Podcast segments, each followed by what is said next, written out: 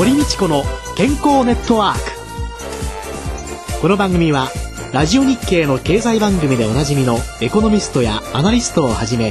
スポーツ選手医療関係者などをお招きして日々のお仕事や健康のための工夫について伺う健康生活応援番組です。新しい時代の健康と美しさを創造する「コサナの提供」でお送りいたします。未来を開くテクノロジー。サイエンスに裏付けされた製品とサービス。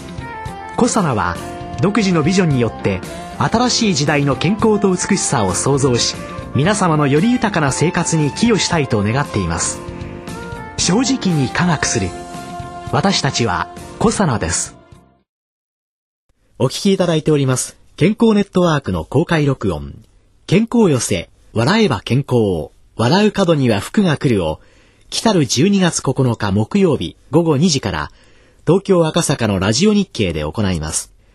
ゲストは落語家の柳家半次さんです。柳家半次さんには番組録音終了後落語を一席ご披露いただきます。お楽しみプレゼント抽選会もあります。参加は無料。どなたでも参加いただけます。観覧ご希望の方は番組ホームページから応募フォームに必要事項をご記入の上お申し込みください。応募多数の場合は抽選となります。当選された方には招待状をお送りします。健康ネットワーク公開録音のお知らせでした。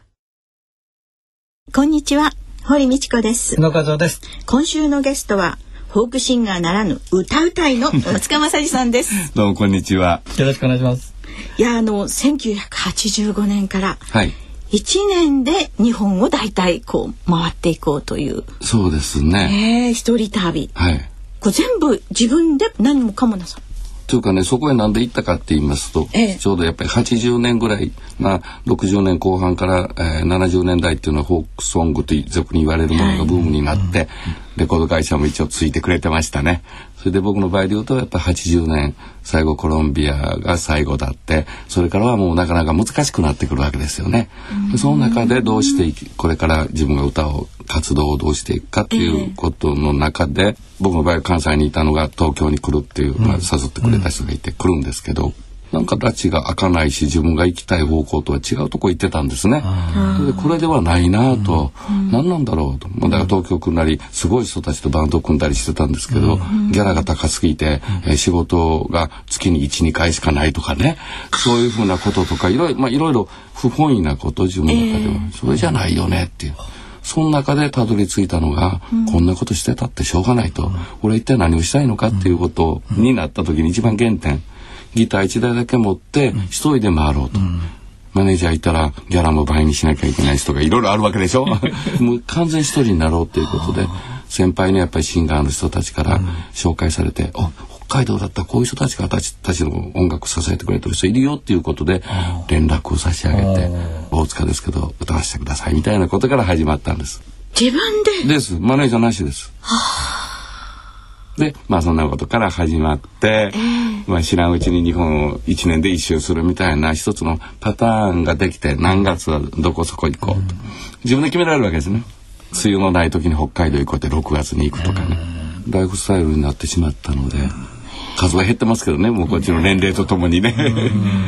メジャー志向みたいのがあれば、そのまま我慢してて、お金だけがだんだん溜まっていく、そういう思考の人もたくさんいるわけじゃないですか。その時に自らの道を選んだその実際こう原動力みたいなのは何だったんでしょうか？まず続かないと思いましたねそういうことっていうのは。自分のキャパシティっていうのがあるし、さっきも言ったように方向性っていうのがありますよね。で今言われたようにメジャーな人とやるっていうのはミュージシャンですから、ジャズ面でこの人は有名山翔介さんのところにいたいたドラマーとか、そういうことでの有名ですから、別に自分がその人たちと一緒にやることで、その俗に言うメジャーになっていく問題ではないわけですよね。まあその人たちとはもうずっと今もお付き合いあってたまに一緒にやらせていただいたりはするんですけど、基本は一人っていうところに、事務所辞めてからねそこ事務所辞めてからはえ一人っていう。それにプラスアルファっていうのはいろんなところで OK だとセッションもあるし、うん、っていうことなんですよね。自分のやりたいことをずっと継続するにはっていうことでしょうね。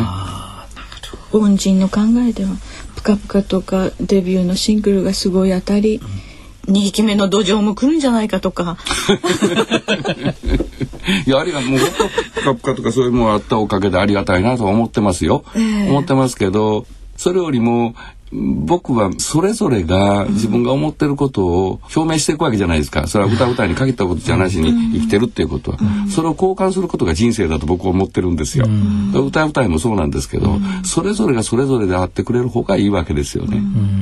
うん、まあ亡くなってしまってこう高田渡であるとかねそこら辺の個性のやっぱあった人がいるわけですよ。京三さんも亡くなってしまったですけど。やっぱりそういう人たち、うん。やっぱり見てて自分もそういう風なやっぱりあり方で生きたいなっていうのがあったですね。だから先人もいてくれましたしそういう意味でありがたいですよね。あの私大塚さんのご本のカバーにね、旅をする人と旅に暮らすって。あ高橋さんのダイナノーズが書いてましたね、えーうん、その旅に暮らすって言われたあの文章を見た時にね、うん、あなるほどなって本当に旅に暮らしてらっしゃるんだなっていう、だから日本中のいろんな人にお会いになっていく中で、1年に1回、まるで七夕のように大塚さんを待ってらっしゃるところがたくさんあって、はい、それでファンのサイト見てたらねすごいなって思ったのは大塚さんがいらっしゃったその時の1年ごとに書いてあるでその次のまた1年先のがずっと続いてる。というかね呼んでくれてる人がねファンなんですよ。素人なんですよみんな。うん、そ呼び屋さんとかプロモーターとか。じゃないんです。まあ、そういうのも一部はありますけど、ほとんどは個人で呼んでくださってるから、個人の付き合いがずっと続いてて、30年前に伺ったとこで子供ができたら今30になっとるわけですからね。ものすごく分かりやすいことで言うと。でしょ？だからその子たちともずっと付き合いがあるから、なんかこう違うコミュニケーションをねやらせてもらってて旅の中で。あうん、音楽を通じてって音楽っていう共通言語があるですね。それは羨ましい。それが一番嬉しいしありがたいかなと思ってます。本当にいろんな会場で歌ってらっしゃるんです、ね、どんなところでもやりますから。ユニークな会場っていうのはえこういうところで普通やらんだろうって思うような記憶に残ってらっしゃる。けど、うん。人の台所でも歌いましたね広かったですよ30年ぐらい入りましたけどだからその人が聞きたいところへ行くっていうのが条件ですからねだからみんな札幌とか名前は札幌大きな町の名前ついてますけど 行ってるところは何々家かもわかんないし何々寺かもわかんないし酒蔵かもわかんないしそういうライブハウスと言われるようなところかもわかんないしみたいな。決してホールの大きなところではないことだけは確かです。みんなせいぜい100まで大きくて100まで。みんな4 5 0のところでやらせていただくっていう、まあ、それぐらいが一番いいんですけどね。ご著書の中にあったコンサートの後の食事っていうのの、うんうん、持ち寄られたものとか。あの料理の勉強を最初なさったんというかね。僕はねあの先週でしたか話したように、うち養鶏場っていう生き物相手でしたから、うん。はい、親が忙しいわけですよね、だから家のまかないやってたんですよ。お母ちゃんに教えられて。だから料理は日常っていうのが自分だけいまだにそうなんですけどね。家ではなるべく僕がいる時は作るようにしてるんですけどね。ご長所もそうですし歌の歌詞なんかを聞いてますとね、はい、いやちょっと女性には口にしにくいそのしょんべん臭いなんとかとかね。ああ天王寺の話ね、えー、そういうその料理のあれとかね香りまでしてくるっていうかそれを感じていただくのが一番嬉しいんです。ね 僕は一応風景というか景色をまず想像していただきたい歌の中でね、はい、その中に人物が必ずいるわけですよね、えー、その人物っていうのがその人であればあるほどいいわけでしょ、はい、聞いてくださった方、はいはい、映画見てって主人公になるのと一緒ですよね、えー、なんかそういう、うん、別にそう作ってるんで自分のことを歌ってるんですけど、うん、投影した形がその人になっていただいたりする楽しみ方、そういうのが一番僕は嬉しいなと思うもんですからね。きっとそそういうとこからなんかそういう言葉使ったりとかし,、してるかもわかんないです、無意識のうちに。本当にそのシーンに自分がいるようなね。はい、だからこれ食べたらあここに並んでてっていうような感じ。あるいはあちょっとその匂い放つ本当に息止めてしまって聞く。音楽っていうのは。たまに臭い音楽だ いや本当に素敵だなと思って。だからそこにフォークを感じなかったのかなっていう気が。かもわかんないですね、っていうふうに思いましたね。でもその移動とか旅じゃない時の過ごし方とか、家っていうことです家とか、あとその実際の食事だって不規則になるんじゃないですか？そのコントロール。で,、もまあなるべくもう大体こう旅の時にはどういうふうにっていうの決まってくるわけですね、えー、一番わかりやすいのは本番前っていうのはそんなに食事できないけど食べなければ歌えないんですよ、そんな中でどういうものを取ることが一番いいかということで、一番多いのはやっぱりそば一枚とかなんですよ。血糖値を早く上げるとかって言われるんですけどで胃があのそんなに満腹にならなくて。普通のあの食事なんか連れて行かれると、残してしまうからもうお断りするんですよね、この本番前っていうのはね。そういうとこ連れて行かれてもみんな残してしまうから無駄だからそれだとおにぎり一つ作ってくんないって言うんですよ。うん、おにぎり一ついただいたらもうそんで十分なんでとか、そういう食生活は家にいる時とすごく変わってきます。うん、じゃあそのおにぎりでブドウ糖を取って、うん、そのブドウ糖をエネルギーに変えるコエンザイム Q10 なんかのサプリメントを、ですね、ちょっと利用していただけるといいかなと。ですね。と いうことで、えー、では来週は大塚さんの引っ越しについて伺います。今週のゲストはフォークシンガーというか歌うたいの大塚正さんでした。来週もよろしくお願いいたします。よろしくお願いします。それでは小さなワンポイント情報のコーナーです。小佐野社長の鴨井和美さんに伺ってまいります。鴨井さんよろしくお願いします。よろしくお願いします。いや寒いとね。やっぱりあの最近冷え性の人、はい、血液の循環が悪い人ってたくさんいらっしゃいますよね、うん、で若い子なんかも手とか指先とかあの足とかね、うん、すごく冷えるっておっしゃる方いらっしゃるんですけれども、実はねあのじーっと若い子の顔なんか見てるとね血行不良かどうかってね顔でね結構わかるんですよ。目の下にねクマがああいっぱいいますねできてる子。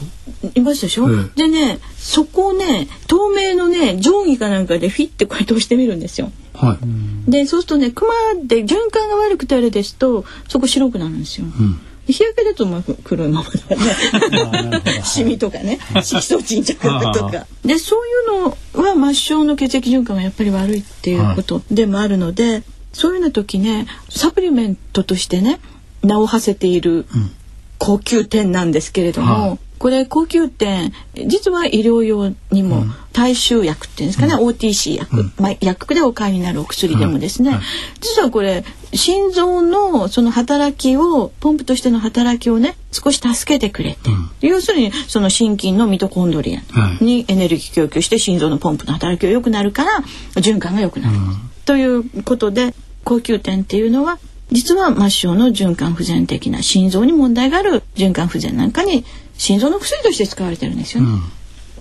年、を取った人高級店体の中で作りにくくなってくるんだけれども若い人たちなんかで食事制限をしてるとね食べ物で高級店取れない、うん、あるいは高級店を作るには体の中で作るには、うん、やっぱりビタミンやミネラルが歩行素として必要なんですよ。だからそういうのも作れなくなってきちゃう、うん、その結果ねクマができてるんじゃないかななんてね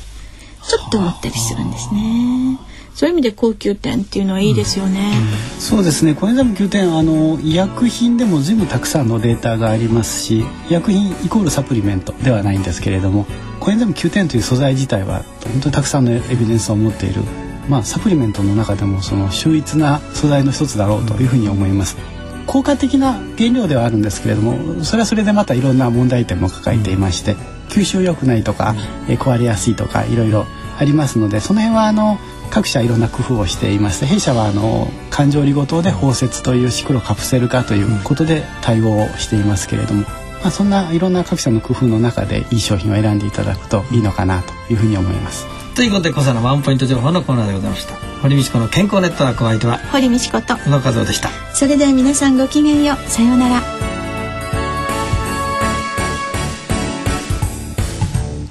堀道子の健康ネットワーク健康と美容についてもっと詳しく知りたい方は是非コサナのサイトへ検索で「コサナ」カタカナで「コサナ」と入力してくださいこの番組は新しい時代の健康と美しさを創造するコサナの提供でお送りいたしました。